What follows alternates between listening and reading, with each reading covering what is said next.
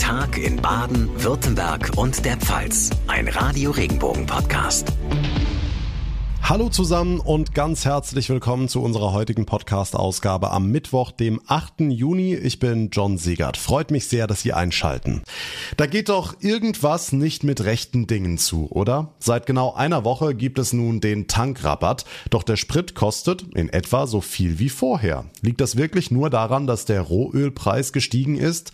Nein, sagt der ADAC, der Autoclub hat die Preisentwicklung genau unter die Lupe genommen und ist einigermaßen sauer. Katharina Luca vom ADAC. Wie fällt Ihre Bilanz aus? Die Bilanz nach einer Woche Tankrabatt ist leider etwas ernüchternd. Nachdem am ersten Tag die Preise noch gefallen sind, konnten wir dann aber im bundesweiten Durchschnitt feststellen, dass die Preise seitdem gestiegen sind oder eben auf einem zu hohen Niveau konstant bleiben. Das heißt, es ist nicht deutlich billiger geworden. Es ist im Gegenteil ähm, nach dem kurzen Absenken ähm, am 1. Juni wieder etwas teurer geworden. Auch am letzten Wochenende sind die Preise etwas angestiegen. Aber die entscheidende Frage ist ja, woran liegt es? Woran es liegt, dass die Steuersenkung nicht vollständig beim Verbraucher ankommt, ist aus unserer Sicht natürlich immer schwer zu sagen. Uns fehlen da als ADAC natürlich die Einblicke in die Wirkungsweisen und Funktionen der Mineralölkonzerne. Wir sind deshalb ganz froh, dass das Kartellamt ja gesagt hat, dass es sich das mal genauer ansehen möchte, um zu überprüfen, äh, wo eventuell der was hängen bleibt und eben nicht beim Verbraucher ankommt. Hm, jetzt fragen sich unterm Strich viele, ist die ganze Aktion Tankrabatt nach hinten losgegangen und hätte man das nicht vorher wissen können oder anders gefragt, wie sinnvoll ist überhaupt ein Tankrabatt? Der Tankrabatt ist an sich sinnvoll, wenn er beim Verbraucher ankommen würde. Leider ist es im Moment nicht der Fall. Die Preise sind auf einem deutlich zu hohen Niveau und es wäre natürlich wünschenswert gewesen. Es war auch eine unserer dringenden Forderungen an die Mineralölwirtschaft, dass die Steuersenkungen auch eins zu eins beim Verbraucher ankommen. Das tun sie im Moment leider nicht sagt Katharina Luca vom ADAC. In der Nähe des Berliner Breitscheidplatzes ist heute Vormittag ein Auto in eine Menschenmenge gerast. Eine Person kam nach Angaben der Polizei ums Leben, etwa 30 weitere wurden demnach verletzt. Toni Schmidt ist unser Reporter vor Ort in Berlin. Toni, jetzt gerade zur Zeitpunkt der Produktion unseres Podcasts sind noch sehr viele Fragen offen. Was wissen die Ermittler denn bislang zu dem Vorfall? Die Polizei hat inzwischen bestätigt, die Menschengruppe, in die der Autofahrer gerast ist, war eine Schülergruppe und mutmaßlich soll die Lehrerin dieser Schüler zu Tode gekommen sein. Die Polizei bestätigte auch, bei dem Autofahrer handelt es sich um einen 29-jährigen Mann. Sie spricht von einem Verdächtigen, der in Gewahrsam genommen wurde. Das heiße aber nicht automatisch, dass es sich um eine Vorsatztat, sprich um einen absichtlichen Anschlag handelt. Die Spurensicherung mit den weißen Overalls nimmt jetzt Beweise auf, um die offene Frage zu klären, Anschlag oder tragischer Unfall.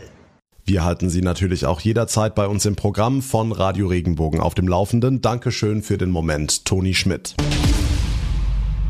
Eine Woche gilt es nun schon, das 9-Euro-Ticket. Viele haben sich am Pfingstwochenende in Busse und Bahnen gesetzt, einfach mal raus für einen kleinen Ausflug in der näheren Umgebung. Andere wollten weiter weg Richtung Schwarzwald, Bodensee oder ganz mutige nach Sylt. Die Erfahrungen fallen unterschiedlich aus. Ich nutze natürlich sehr gern das 9-Euro-Ticket jetzt, aber ich fahre jetzt nicht nach Sylt und mache da Theater. Das mache ich nicht. Aber so bin ich eigentlich ganz zufrieden, ja. Wir sind von Ulm. Die Verbindung hat sehr gut geklappt. Die S10 hierher dann nach Freiburg. Von Donau-Eschingen, die war dann ziemlich voll, aber auch da haben wir nach der zweiten Station dann alle Sitzplätze gehabt. Wir sind von Lindau eben nach Freiburg gefahren und die waren halt einfach überfüllt, die ganzen Züge. Man musste schon gucken, dass man das Gepäck überall verstaut, dass einfach Leute dastehen können. Ich finde es eine super Sache und ich finde es schade, dass es jetzt nur die drei Sommermonate geht. Das war einfach Chaos. So viele Menschen, so zusammengequetscht waren die Leute. Also es war einfach zu voll. Ich bin gestern ins Rheinland gereist und kann auch die vielen Menschen super gut in Kauf nehmen, weil ich finde, das ist in anderen Ländern auch so der Fall, dass einfach mal alles voller ist. Und mich ärgert es teilweise, wenn es dann heißt, das ist eine Missorganisation der Bahn. Das ist es garantiert nicht nur. Auf jeden Fall war es ein Stresstest für die Bahn und die Verkehrsbetriebe. Die sehen das 9-Euro-Ticket aber nicht nur negativ. Sarah Fricke von den Karlsruher Verkehrsbetrieben KVV. Es ist gut angelaufen. Wir haben gleich in den ersten Tagen mehrere Zehntausend verkauft. Die meisten Menschen decken sich auch so ein, dass sie sich gleich, wenn sie einmal zum Automaten gehen oder ins Kundenzentrum, die drei Tickets nehmen, weil es einfach ein super Angebot ist und gleich alle drei Monate mitnehmen. Und wir merken auch, dass die Bahnen jetzt deutlich voller sind und das ist schön. Es erfüllt also seinen Zweck. Und einen Tipp haben wir noch für alle Besitzerinnen und Besitzer des 9-Euro-Tickets. Unbedingt unterschreiben, sonst geht's Ihnen am Ende so wie dieser Dame hier. Also es war nicht so gut. Ich habe äh, meinen Namen nicht draufgeschrieben auf das 9-Euro-Ticket und habe eine Strafe über 60 Euro bekommen. Da hatte der Schaffner kein Erbarmen. Nachrichten für Rhein-Neckar, den Odenwald und den Kraichgau. Ich bin Alexandra Jone. Endlich konnten die Deidesheimer gestern wieder nach zwei Jahren Corona-Pause die Geißbock-Versteigerung feiern. Die Tradition reicht ja bis ins Jahr 1404 zurück. Früher musste der Nachbarort Lamprecht nämlich regelmäßig mit einem Geißbock für Weiderechte in Deidesheim bezahlen. Die Stimmung war auf jeden Fall richtig gut. Die hochheilige Pfingsten Deidesheim ist der schönste Feiertag, den es überhaupt gibt. Also wir freuen uns riesig darüber, dass das Fest wieder stattfindet. Wir sind alles Deidesheimer Mädchen. Die ganze Stadt ist voll einer Feierlaune umgeben. Ja, das ist so identitätsstiftend für den Ort. Und wegen Corona wurden dieses Jahr sogar gleich drei Geißböcke versteigert. Nachrichten für die Region Karlsruhe, die Ortenau und den Nordschwarzwald. Ich bin Lars Brune. Das ist ein großer Schock für alle Angestellten der Modekette Orsay mit Sitz in Willstedt im Ortenaukreis. Denn der Konzern schließt nach Angaben eines Sprechers alle Filialen in Deutschland. Über 1000 Menschen verlieren ihren Job. Grund für die Schließungen Corona und die Preissteigerungen durch den Ukraine-Krieg, der die Konsumneigung der deutschen Verbraucher noch weiter gedrückt habe, wie es heißt. Der Landkreis Südliche Weinstraße feiert seinen 53. Geburtstag. In den vergangenen beiden Jahren musste die jährliche Geburtstagsfeier wegen Corona ausfallen. Jetzt ist sie wieder möglich. Ab 18 Uhr ist jeder zu der kleinen Feier vor dem Kreishaus in Landau eingeladen. Der Eintritt ist frei. Nachrichten für den Breisgau, den Südschwarzwald und das Dreiländereck. Ich bin Michaela Gröning. Mit Bollenhut und Dirndl war sie bereits Botschafterin für das Freiburger Stadtjubiläum. Diese Woche ist Schwarzwald Drag Queen Betty Barbecue in Tel Aviv, um ihre Heimatstadt beim Gay Pride zu vertreten. Die Veranstaltung entspricht dem Christopher Street Day. Höhepunkt ist die Parade am Freitag. Natürlich bin ich in meinem Outfit am Start, so wie man mich kennt, aber ich habe im Sommer luftiges Dirndl eingepackt und natürlich darf der Bollenhut nicht fehlen. Und ich bin dort direkt bei der Parade dabei, gehe dort mit, meine Heimatstadt Freiburg und den bunten Schwarzwald vertreten und einfach ein bisschen Schwarzwald-Feeling in den Nahen Osten bringen.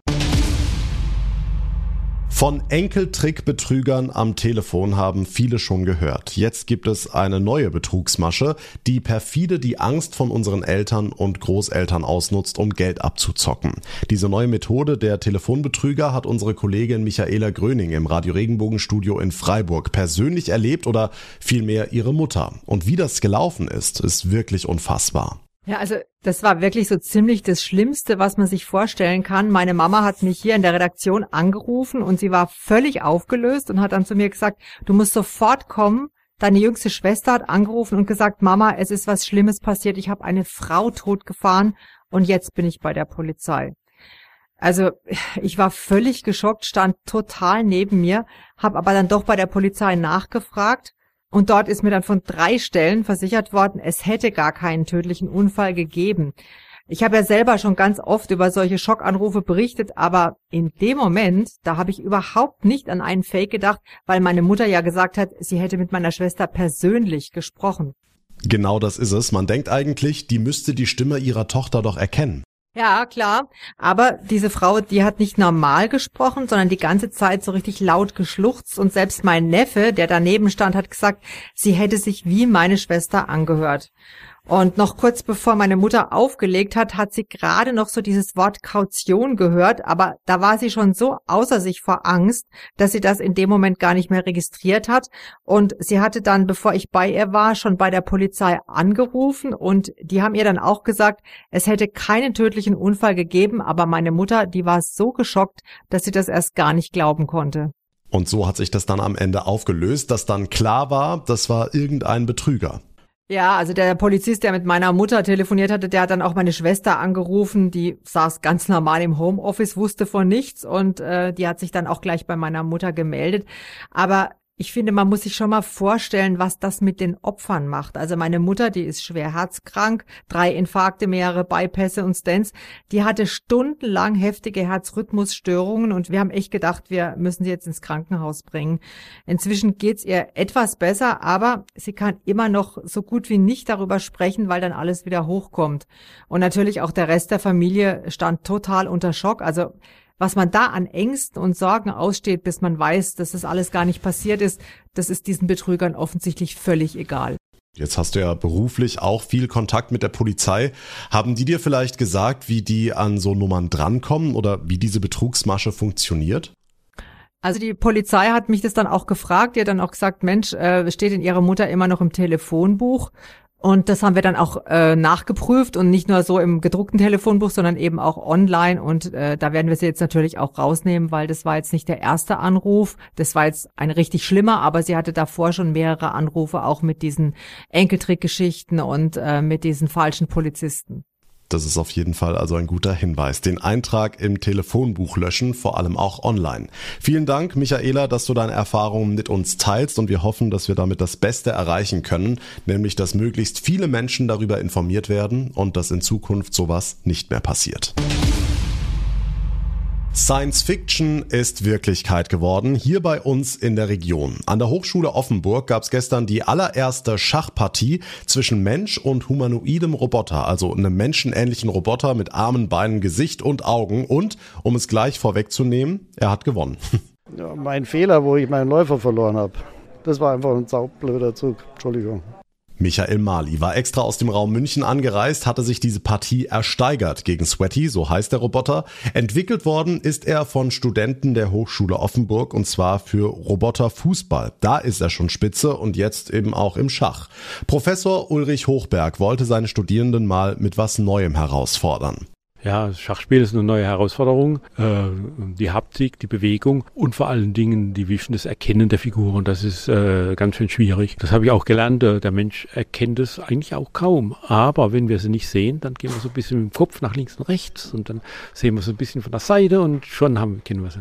Tatsächlich war es schwierig, dem Roboter beizubringen, die Schachfiguren richtig zu erkennen, hat uns Studentin Celine Glatt verraten die Lichtverhältnisse, weil wenn das Licht anders ist, dann sieht er die Figuren anders oder wenn er schräg dazu steht, dann sieht er sie wieder anders. Da musste einiges umprogrammiert werden, damit Sweaty nicht nur ins Fußballtor trifft, sondern jetzt auch Menschen Schachmatt spielt. Und Professor Ulrich Hochberg hofft, dass der Roboter noch mehr lernt. Zehn Jahren, 15 Jahren vielleicht, wäre ganz nett, er holt mir das Bier aus dem Kühlschrank. Ja, in diesem Sinne.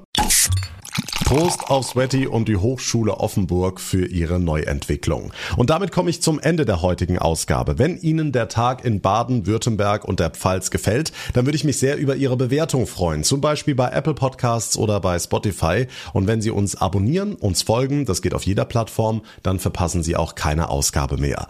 Mein Name ist John Segert. Ich bedanke mich ganz herzlich für Ihre Aufmerksamkeit und Ihr Interesse. Wir hören uns morgen Nachmittag in der nächsten Folge wieder. Bis dahin eine gute Zeit und einen schönen Abend. Abend. Tschüss.